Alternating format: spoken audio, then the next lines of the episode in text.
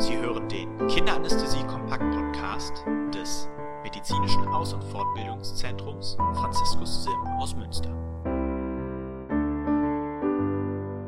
Herzlich willkommen zum Kinderanästhesie-Kompakt-Podcast. Mein Name ist Annika Rott. Und ich bin Christian Erker.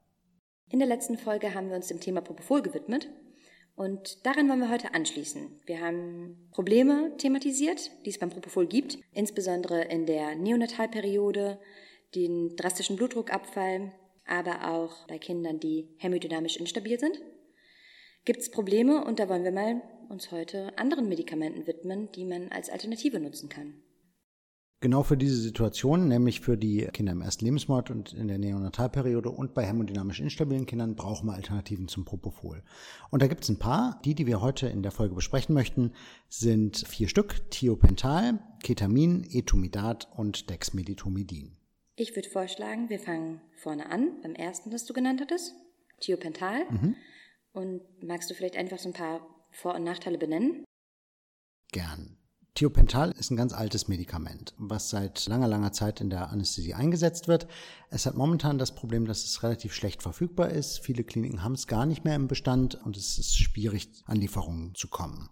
In der Fachinformation ist es nicht so explizit genannt mit dem Blutdruckabfall. Es macht aber in der Praxis genau dasselbe Problem wie Propofol bei der Injektion, nämlich in der Neonatalperiode einen Blutdruckabfall. Der Unterschied ist da nur bei Propofol, ist es deklariert? Genau. Und beim Thiopental steht es halt nicht explizit als Warnhinweis in der Fachinformation mit drin, aber es macht halt in der Klinik und in der Praxis genau dieselbe Nebenwirkung. Außerdem macht es weniger pharyngeale Relaxierung. Das ist wichtig, wenn wir eine Larynxmaske benutzen. Bei Propofol geschieht ja eine relativ gute pharyngeale Relaxierung, sodass eine Platzierung einer Larynxmaske meistens unproblematisch möglich ist. Das kann beim Thiopental weniger stark ausgeprägt sein und deswegen Probleme machen. Was gibt es denn für Nachteile?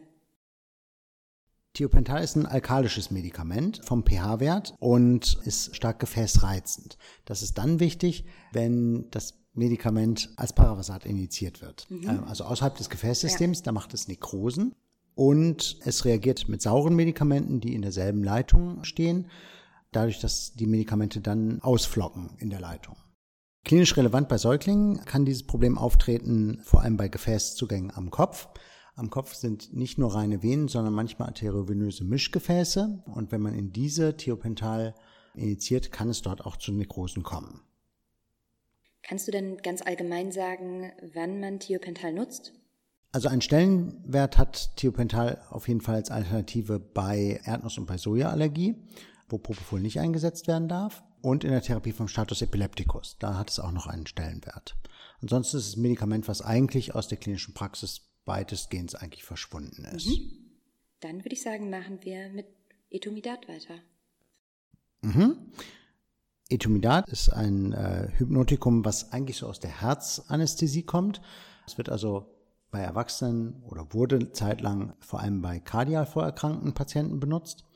Und es hat den Vorteil, dass Etomidat die Hämodynamik eigentlich gar nicht beeinträchtigt. Das heißt, man hat den hypnotischen Effekt, von der Hämodynamik her sind die Patienten und auch die Neugeborenen und kleinen Säuglinge stabil wie ein Brett dabei.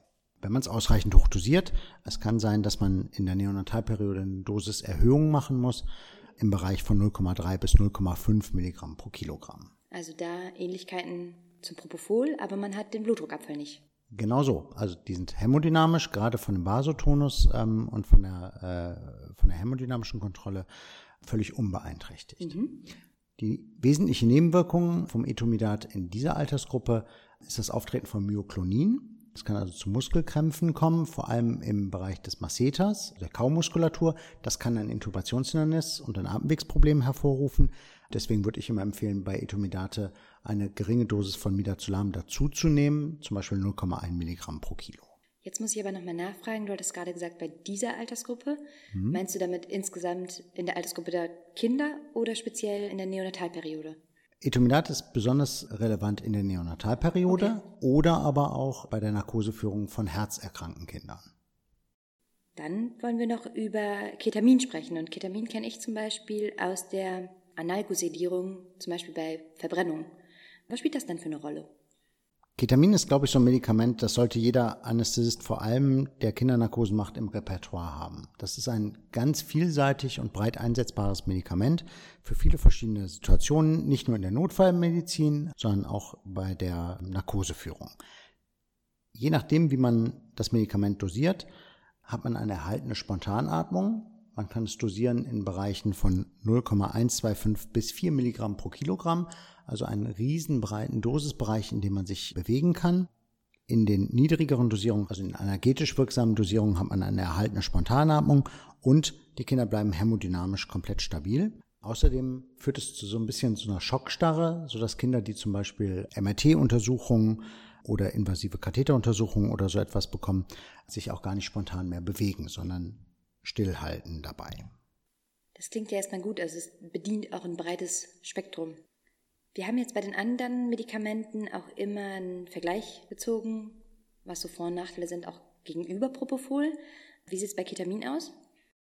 Propofol ist besser steuerbar, weil es irgendwie zuverlässiger und kalkulierbarer abgebaut wird.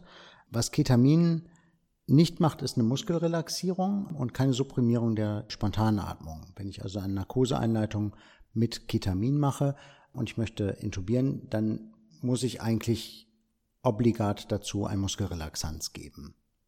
Das heißt zwingend eine Relaxierung dazu, um eine Intubationsnarkose zu ermöglichen. Mhm. Dann noch eine Sache, auf die ich gerne noch zu sprechen kommen würde. Es gibt ja einen Unterschied oder Unterschiede, das Esketamin und das racemische Ketamin. Magst du da noch was zu sagen? Genau, auf dem deutschen Markt gibt es ja eine ganze Vielzahl an verschiedenen Ketaminpräparaten. Der wesentliche Unterschied ist Esketamin und racemisches Ketamin. Beim racemischen Ketamin ist ja die R- und die S-Form von Ketamin zusammen in einer Ampulle, bei dem S-Ketamin nur das eine Enantiomer isoliert. Man sagt dem S-Ketamin nach, dass es weniger Albträume machen soll.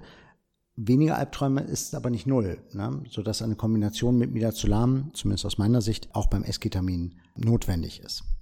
Die R-Form vom Ketamin, die also in dem racemischen Ketamin mit drin ist, hat mehr bronchodilatatierende Wirkung. Das heißt, bei bronchial vorerkrankten Kindern oder auch beim Bronchospasmus ist es vorteilhafter, das racemische Ketamin zu benutzen, weil diese R-Form mit der höheren Wirksamkeit in dieser Komponente mit dabei ist.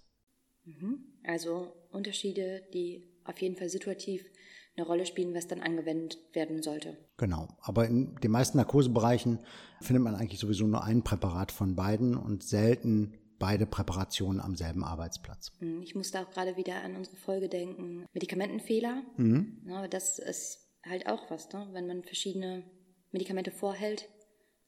Genau, Ketamin ist so das Paradebeispiel für Medikamentenfehler, muss man ehrlich sagen. Ja? Weil von Ketamin gibt es ja racemisches Ketamin und S-Ketamin, sind schon mal zwei Substanzen. Beide sind auf dem deutschen Markt in zwei verschiedenen Konzentrationen verfügbar, mhm. einer hochkonzentrierten und einer verdünnten Version und die dann jeweils noch in zwei verschiedenen Ampullengrößen, mhm. sodass wir, jetzt müssen wir eben kurz hochrechnen, irgendwie auf, äh, nee, eins gibt es nur einmal, es gibt sieben verschiedene Ampullen, wo irgendwas mit Ketamin draufsteht, wo immer was Unterschiedliches drin ist.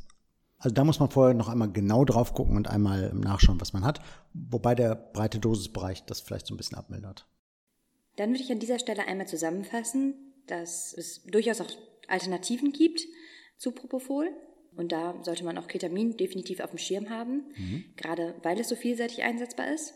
Genau. Und du hattest noch ein anderes Medikament erwähnt, Dex. Dexmedetomidin, genau. Das ist so ein relativ neues Medikament mit einem unaussprechbaren Namen. Ist relativ neu in der klinischen Verbreitung, was so ein Nischenprodukt ist für bestimmte Situationen.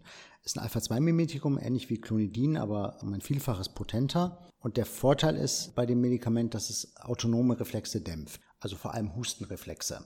Deswegen ist es vorteilhaft zum Beispiel bei Bronchoskopien, weil dieser Hustenreflex und alle vagal vermittelten Reflexe damit zum Teil zumindest unterdrückt werden. Es beeinträchtigt nicht die Spontanatmung und als Baustein einer balancierten Narkose hat es gerade in dieser Neonatalperiode den Vorteil, dass es eine direkt vermittelte Vasokonstriktion macht. Also der Vasodilatation durch ein volatiles Anästhetikum direkt entgegenwirkt sodass man damit in der Narkoseaufrechterhaltung vielleicht Vorteile hat, was die Hämodynamik angeht. Es verstärkt die Opiatwirkung. Es ist so ein Medikament, was vielleicht als einzelner Baustein für eine komplexere neugeborene Narkose interessant sein könnte. Mhm. Ist aber noch nicht so weit verbreitet. Wir hoffen, euch hat die Folge gefallen.